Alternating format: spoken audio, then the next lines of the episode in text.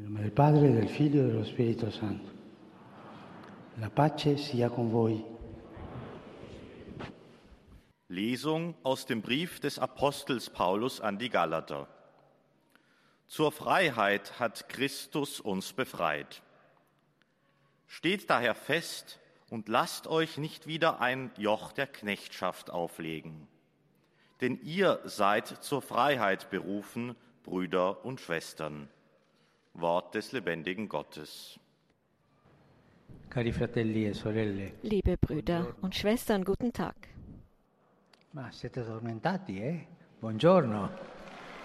Und da die Antwort sehr leise kam auf, das, auf den guten Tag von Papst Franziskus, hat er gesagt, schlaft ihr noch? In unseren Betrachtungen über den Brief des Apostels Paulus an die Galater haben wir den inneren Kern der wahren Freiheit herausstellen können.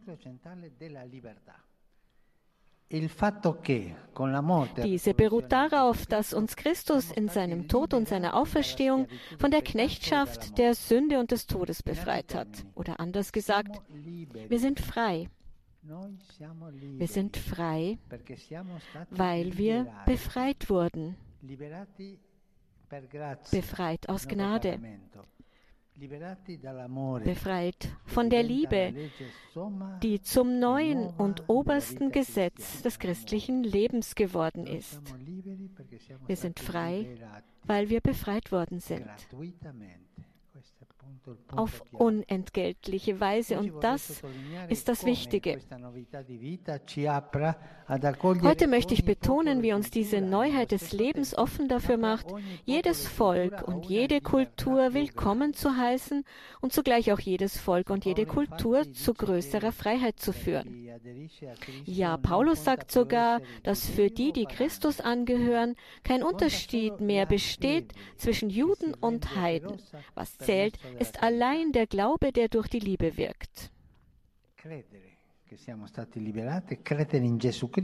An Jesus Christus glauben, der uns befreit hat. Und dieser Glaube, der zur tätigen Nächstenliebe führt, darum geht es. Die Gegner des Paulus griffen ihn wegen dieser Neuerung an und behaupteten, er habe diese Haltung aus pastoralem Opportunismus eingenommen um es also allen recht zu machen. Man warf ihm vor, er würde die Erfordernisse seiner religiösen Tradition auf ein Minimum reduzieren. Das gilt auch für die Fundamentalisten äußerer, unserer Zeit. Die Geschichte wiederholt sich immer. Wie wir sehen, ist die Kritik an evangeliumsgemäßen Neuerungen nicht nur ein Phänomen unserer Zeit, sondern hat eine lange Geschichte. Sie wiederholt sich. Paulus aber bleibt nicht stumm.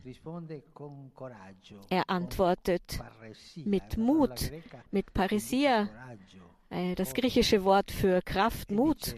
Und Paulus sagt, geht es mir denn um die Zustimmung der Menschen oder geht es mir um Gott? Suche ich etwa Menschen zu gefallen?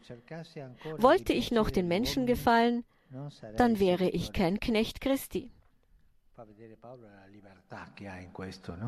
Das zeigt die Freiheit, die Paulus in diesen Dingen hat. Schon in seinem ersten Brief an die Thessaloniker hatte er sich ähnlich geäußert und betont, nie haben wir mit unseren Worten zu schmeicheln versucht, nie haben wir aus versteckter Habgier gehandelt und wir haben auch keine Ehre bei den Menschen gesucht. Das wäre ein Glaube, der, der kein Glauben ist, der Mondanität, Weltlichkeit ist. Einmal mehr zeigt sich hier die inspirierende Tiefe im Denken des Paulus. Den Glauben anzunehmen bedeutet für ihn nicht, auf das Herz der Kulturen und Traditionen zu verzichten, sondern nur auf das, was die Neuheit und Reinheit des Evangeliums behindern kann. Die Freiheit, die durch den Tod und die Auferstehung des Herrn erlangt wurde, steht nämlich nicht im Widerspruch zu den Kulturen und Traditionen, die wir übernommen haben, sondern führt sie in eine neue Freiheit ein. Die befreiende Neuheit des Evangeliums.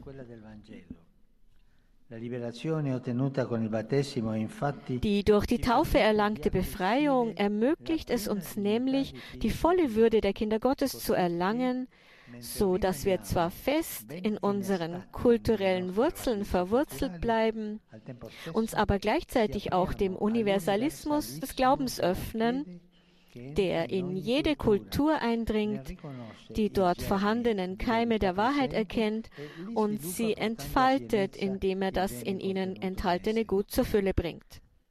Accettare che noi siamo stati liberati da Cristo wir müssen akzeptieren, dass wir von Christus befreit worden sind durch seinen Tod und seine Auferstehung. Und es geht auch darum, die Fülle der Traditionen zu akzeptieren, die wahre Fülle dieser Traditionen der Völker. Im Ruf zur Freiheit entdecken wir die wahre Bedeutung der Inkulturation des Evangeliums. Die Inkulturation was bedeutet das? Sie nimmt die Kultur, in der die christliche Gemeinschaft lebt und spricht von Christus, aber innerhalb dieser Kultur. Und was ist also die wahre Bedeutung dieser Inkulturation? Fähig sein, die frohe Botschaft Christi des Erlösers zu verkünden und dabei das Gute und Wahre der Kulturen zu respektieren. Das ist keine einfache Sache. Es gibt viele Versuchungen, das eigene Lebensmodell durchzusetzen, als sei es das, das am weitesten entwickelt und am wünschenswertesten ist. Wie viele Fehler sind in der Geschichte der Evangelisierung gemacht worden, weil man ein einziges kulturelles Modell durchsetzen wollte, diese Uniformität, diese Gleichschaltung als Lebensregel, hat nichts mit dem Christen zu tun. Einheit, aber nicht Uniformität. Zuweilen hat man sogar auf Gewalt zurückgegriffen, um den eigenen Standpunkt durchzusetzen. Denken wir nur an die Kriege. Und so wurde die Kirche des Reichtums so vieler lokaler Ausdrucksformen beraubt, die die kulturellen Traditionen ganzer Völker in sich tragen. Und das ist das genaue Gegenteil der christlichen Freiheit. Eh, quando sono fermate le, il modo di fare apostolato in Cina con il padre Ricci da musste ich, da fällt mir Pater Ricci ein, seine Evangelisierung in China, da ging es darum, in der Kultur dieses Volkes Christ zu sein. Die paulinische Vision der Freiheit wird also erleuchtet und bereichert durch das Geheimnis Christi, der sich in seiner Menschwerdung gewissermaßen mit jedem Menschen vereinigt hat, wie das Zweite Vatikanische Konzil in Erinnerung ruft. Und das hat nichts mit Uniformität zu tun. Es geht um die Vielfalt, aber in der Einheit. Daraus ergibt sich die Pflicht, die kulturelle Herkunft eines jeden Menschen zu respektieren und ihnen einen Freiheitsraum zu stellen, der nicht vom Diktat einer einzigen vorherrschenden Kultur eingeschränkt wird. Und genau das ist gemeint, wenn wir uns als Katholiken bezeichnen, wenn wir von der katholischen Kirche sprechen. Es ist keine soziologische Bezeichnung, die uns von anderen Christen unterscheidet. Nein. Katholisch ist ein Adjektiv, das universal bedeutet. Die Katholizität, die Universalität. Es bedeutet, dass die Kirche in ihrem Wesen offen ist für die Völker und Kulturen aller Zeiten, weil Christus für alle geboren, gestorben und auferstanden ist. Für alle. Die Kultur hingegen unterliegt ihrem Wesen nach einem ständigen Wandel. Denken wir nur an die Art und Weise, in der wir in diesem historischen Moment des großen kulturellen Wandels, Wandels, in dem immer fortschrittlichere Technologien die Oberhand zu gewinnen scheinen, das Evangelium verkünden sollen. Wenn wir den Anspruch erheben würden, über den Glauben zu sprechen, wie man das in den vergangenen Jahrhunderten getan hat, würden wir Gefahr laufen, von den neuen Generationen nicht mehr verstanden zu werden. die Freiheit des christlichen Glaubens, steht nicht für eine statische, sondern für eine dynamische Sicht des Lebens und der Kultur. Eine dynamische Sicht auch der Kultur, eine Dynamik, die wächst, aber in ihrem Wesen immer gleich bleibt. Wir können also nicht behaupten, im Besitz der Freiheit zu sein. Wir haben ein Geschenk erhalten, das es zu bewahren gilt und das jeden von uns auffordert, immer unterwegs zu sein und der Fülle der Freiheit entgegenzugehen. Es ist der Zustand der Pilger, der Wanderer, die sich in einem ständigen Exodus befinden, befreit von der Knechtschaft, um der Fülle der Freiheit entgegenzugehen. Und das ist das große Geschenk, das uns Jesus Christus gegeben hat, unser Herr, der uns von der Knechtschaft befreit hat, unentgeltlich befreit hat und der uns den Weg gewiesen hat, der Freiheit entgegenzugehen. Danke. Ja, das war die heutige Katechese von Papst Franziskus. Heiliger Vater, die Gläubigen deutscher Sprache bekunden Ihnen, dem Nachfolger des heiligen Petrus, aufrichtige Verbundenheit, Dankbarkeit und Verehrung. Sie versichern Sie zugleich Ihres besonderen Gebetsgedenkens für Ihren apostolischen Dienst als Hirte der universalen Kirche. Zum Schluss dieser Audienz singen wir gemeinsam das Vaterunser in lateinischer Sprache. Danach wird der Heilige Vater allen den apostolischen Segen erteilen. Gern schließt er darin ihre Angehörigen ein, besonders die Kranken, die Kinder und die älteren Menschen. Zugleich segnet er auch die Rosenkränze und die übrigen Andachtsgegenstände, die Sie dafür mitgebracht haben. Es folgt nun eine Zusammenfassung der Katechese des Heiligen Vaters in deutscher Sprache. Liebe Brüder und Schwestern, in unseren Betrachtungen über den Brief des Apostels Paulus an die Galater haben wir den inneren Kern der wahren Freiheit herausstellen können. Diese beruht darauf, dass Christus in seinem Tod und seiner Auferstehung uns von der Knechtschaft der Sünde und des Todes befreit hat.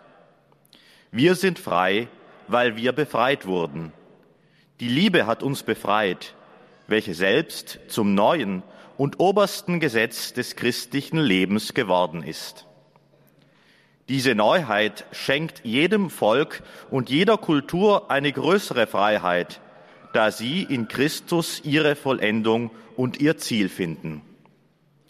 Aus diesem Grund besteht nach dem heiligen Paulus für die, die Christus angehören, kein Unterschied mehr zwischen Juden und Heiden. Vielmehr zählt nur noch der Glaube, der durch die Liebe wirkt. Paulus nimmt für diese Neuheit ein Anfeindungen in Kauf, nicht weil er den Menschen gefallen will, sondern weil er überzeugt ist von der Wahrheit des Evangeliums. Auch heute steht die Kirche in ihrer Universalität für alle Völker und Kulturen offen, die die Befreiung in Christus annehmen wollen. Rivolgo un cordiale saluto ai fedeli di lingua tedesca.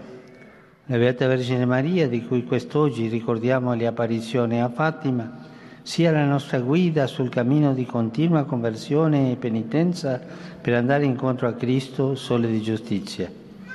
La sua luce ci liberi da ogni male e disperta le tenebre di questo mondo. Einen herzlichen Gruß richte ich an die Gläubigen deutscher Sprache. Heute gedenken wir der Erscheinungen der seligen Jungfrau Maria in Fatima. Sie führe uns auf dem Weg der beständigen Umkehr und Buße, um Christus, der Sonne der Gerechtigkeit, entgegenzugehen. Sein Licht befreie uns von allem Bösen und zerstreue die Dunkelheit dieser Welt. Und nun abschließend der Gruß auf Italienisch. E pregano per tutte le sue intenzioni dell'universale ministero apostolico. A, conclusio, a conclusione di questa udienza canteremo la preghiera del Padre nostro in latino, terminata la quale il Santo Padre impartirà la benedizione apostolica che estende in modo speciale ai bambini, agli anziani e ai sofferenti. Benedirà anche i rosari e gli oggetti di devozione che ciascuno porta con sé. Ich heiße die italienischsprachigen Pilger herzlich willkommen.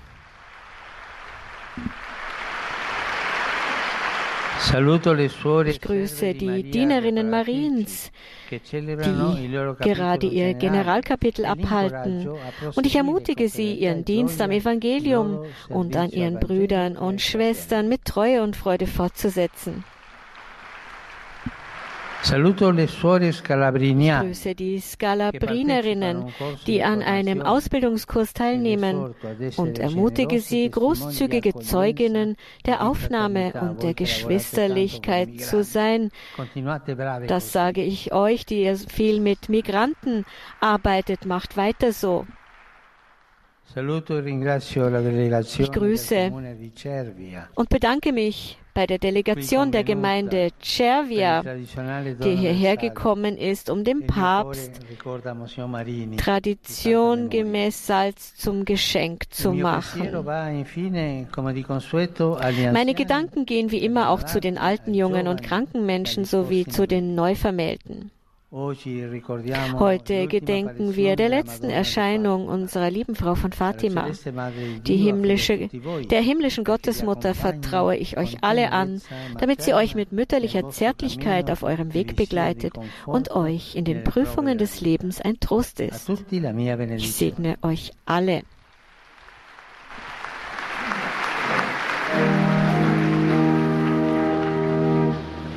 Pater noster, qui es in celis, sanctificetur nomen tuum, adveniat regnum tuum, fiat voluntas tua, sicut in cielo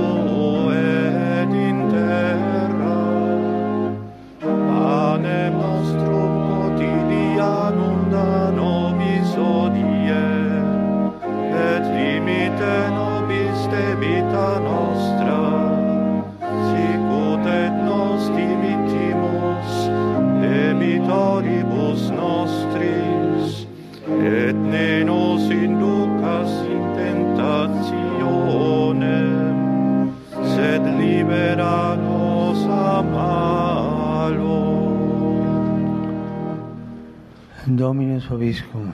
Et cum spiritu tuo. Sit nomen Domini benedictum. Ex hoc nunc et usque in seculum. Aiuterium nostrum in nomine Domini. Qui feci celum et terram.